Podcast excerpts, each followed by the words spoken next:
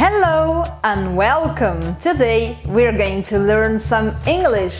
Opa, o que está acontecendo com a Elisa? Não, a Elisa não tá louca. Hoje eu vou te mostrar e te provar o quanto a língua inglesa e o francês têm bastante coisas em comum.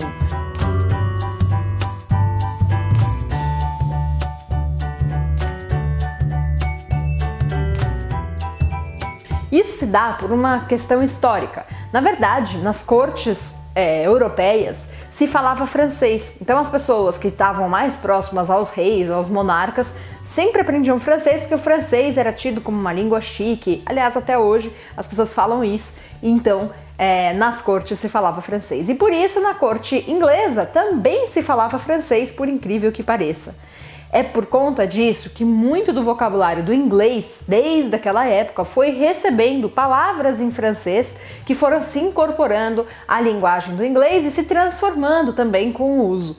Muitas dessas palavras a gente nem imagina que vem do francês e a gente acha que vem, na verdade, do inglês. Vamos descobrir algumas delas para você ver o quanto estudar as duas línguas ao mesmo tempo pode sim ser uma solução para você que quer ser poliglota, falar muitas línguas, falar francês e inglês. Aliás, eu tenho um vídeo com a professora Inamara Arruda sobre este assunto, não perca e assista. E se você quiser saber também mais sobre a relação entre o francês e o português, não deixe de assistir o meu vídeo sobre esse assunto. A gente vai começar com algumas palavras que eu mesma não sabia que eram que vinham do francês. Por exemplo, a palavra budget, budget em inglês, que significa orçamento ou é, é, orçamento. é isso mesmo, que significa em português orçamento.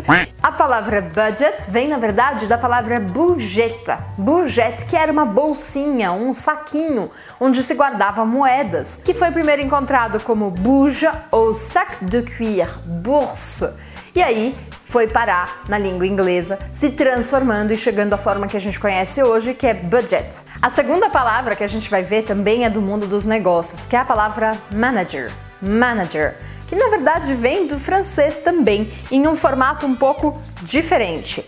Ménager, que se escreve com S, ou ainda ménage, essa é uma palavra mais conhecida por todos, e ménagère. Então essas palavras todas se transformaram no francês antigo ma... Ai, gente, não sei nem pronunciar. No francês antigo, ménager com Y. Depois até no italiano eles pegaram essa palavra e vira maneggiare e em inglês manager, manager. A gente tem uma que eu mesma não sabia e que eu achei bem interessante, que é a palavra stress. Stress, né? A gente conhece, ah, tô estressado, stress.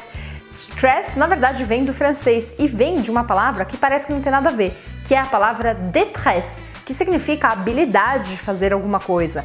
Il a de la détresse, elle a de la détresse. Tem habilidade em fazer algo. Então, se você não tem détresse, você tem stress.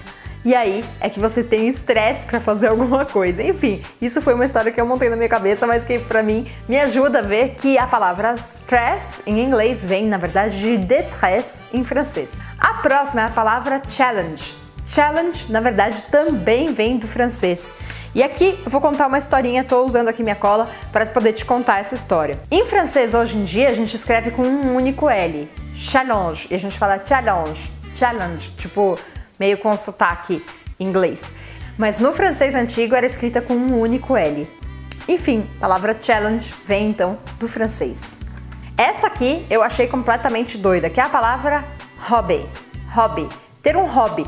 Isso vem do francês, porque na verdade, olha só, a palavra aubin, aubin, H, eu vou soletrar em francês, H-O-B-I-N, vem é, da ideia. Vem da ideia nada.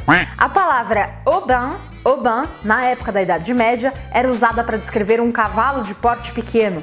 Um cavalo de porte pequeno que era um hobby para muitas pessoas e que foi se transformando e virou a palavra hobby em inglês, usada também em português. Olha que loucura! Essas palavras que eu falei são palavras que eu mesma não sabia. Existem outras que são expressões ou palavras típicas do francês que a gente acaba usando em inglês também em outras línguas. Eu vou contar aqui para você uma lista dessas palavras, vou pegar aqui a minha, a minha cópia. É a primeira delas, e eu, muitas delas eu não vou saber pronunciar exatamente com o sotaque inglês, porque eu tenho dificuldade em fazer, pegar palavras do francês e falar com sotaque de outra língua. Mas, por exemplo, a palavra parfait, eu acho que eles falam alguma coisa assim, que na verdade é parfait, que é uma sobremesa deliciosa. E nota ao editor, coloque uma imagem aqui de um parfait para vocês verem o que, que é. Uma sobremesa muito gostosa.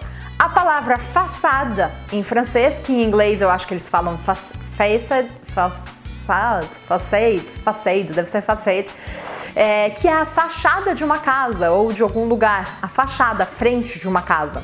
A expressão faux pas, faux pas, que significa dar um, pa um passo em falso um passo em falso, é, tropeçar em alguma coisa, ou ainda fazer uma mancada, dar uma mancada. Putz, eu dei uma mancada. Un faux pas. A palavra savant, que em inglês eles pronunciam o T e fica savant. Savant, savant é uma pessoa sábia, um sábio, no caso aqui é masculino, um sábio. Detour, isso você vê é, nas placas de rua, detour, que na verdade é um desvio. Então, em, em inglês, essa palavra é usada também e vem do francês, obviamente. Para você que gosta de gastronomia e culinária, temos un hors d'oeuvre, un hors d'oeuvre. E aí, na língua inglesa, se usa com sotaque em inglês.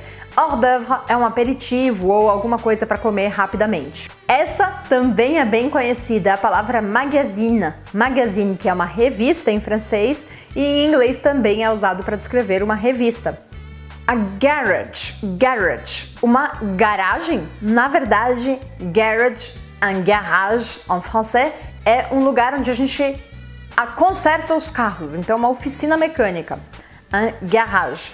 Voltando ao mundo do trabalho, essa palavra você vai ficar de boca aberta, que é a palavra entrepreneur. Em, em inglês eles usam assim, ou businessman, né? Pode usar as duas.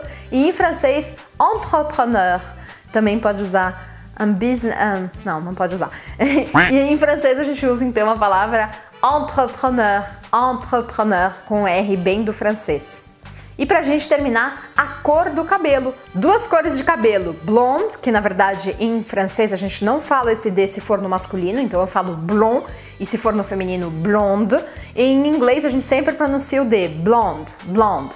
E a outra cor que é brunette que na verdade é claramente francês, brunette, que é uma moreninha, uma pessoa morena no feminino e no diminutivo, brunette.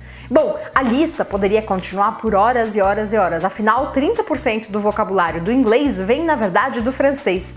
Então não perde mais tempo e me conta aqui nos comentários se você conhece outras palavras que vêm do francês, mas que a gente usa em inglês. Merci beaucoup! Se você gostou desse vídeo, não esqueça de deixar o seu curtir e de se inscrever no meu canal. E à la prochaine! Tea time now! Bisous!